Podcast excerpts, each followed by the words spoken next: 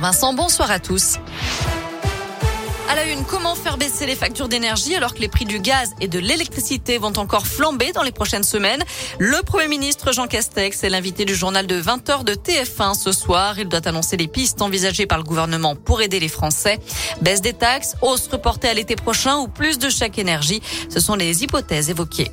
Bas les masques à l'école dans l'Allier et la Haute-Loire à partir de lundi. La liste des 47 départements concernés a été publiée au journal officiel.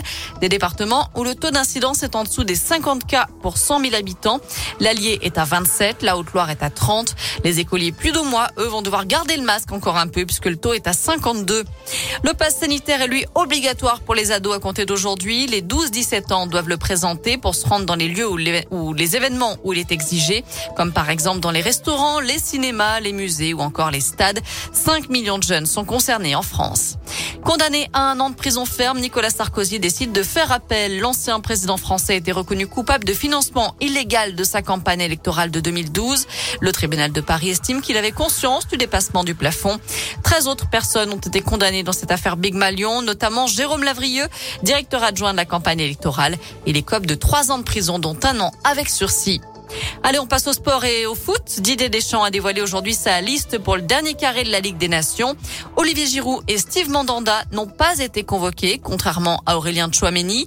Les Bleus vont affronter la Belgique le 7 octobre en demi-finale de la compétition, puis l'Italie ou l'Espagne en finale ou lors du match pour la troisième place, ce sera le 10 octobre.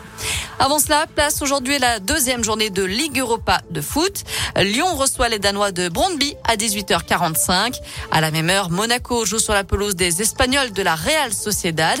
Et puis Marseille accueille les Turcs de Galatasaray. Le coup d'envoi sera donné à 21h.